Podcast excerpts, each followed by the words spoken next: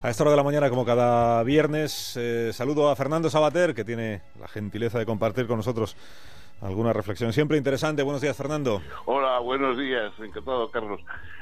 hoy yo os iba, a contar una anécdota, porque a veces hay cosas que suceden más o menos eh, triviales, pero que eh, si uno las da una vuelta se convierte en una especie de metáfora de aspectos de, nuestra vida.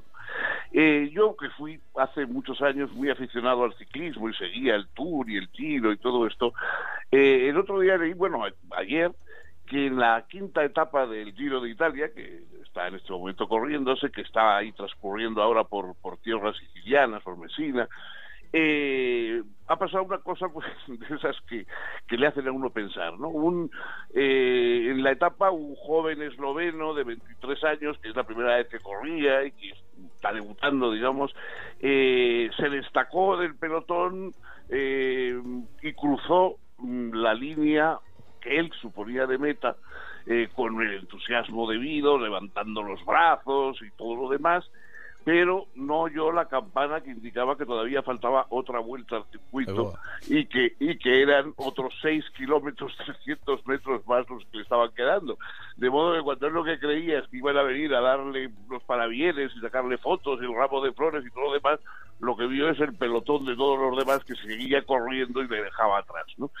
Eh, bueno, yo, aparte, antes de reírnos de este pobre muchacho, eh, yo creo que en todas las veces que cada uno de nosotros ha levantado los brazos creyendo que había cruzado la línea de meta, que ya había ganado, sea en el amor, en el trabajo o en lo que quieras, y cuando todavía nos faltaba bastantes kilómetros por recorrer y entonces la decepción ha sido más fuerte.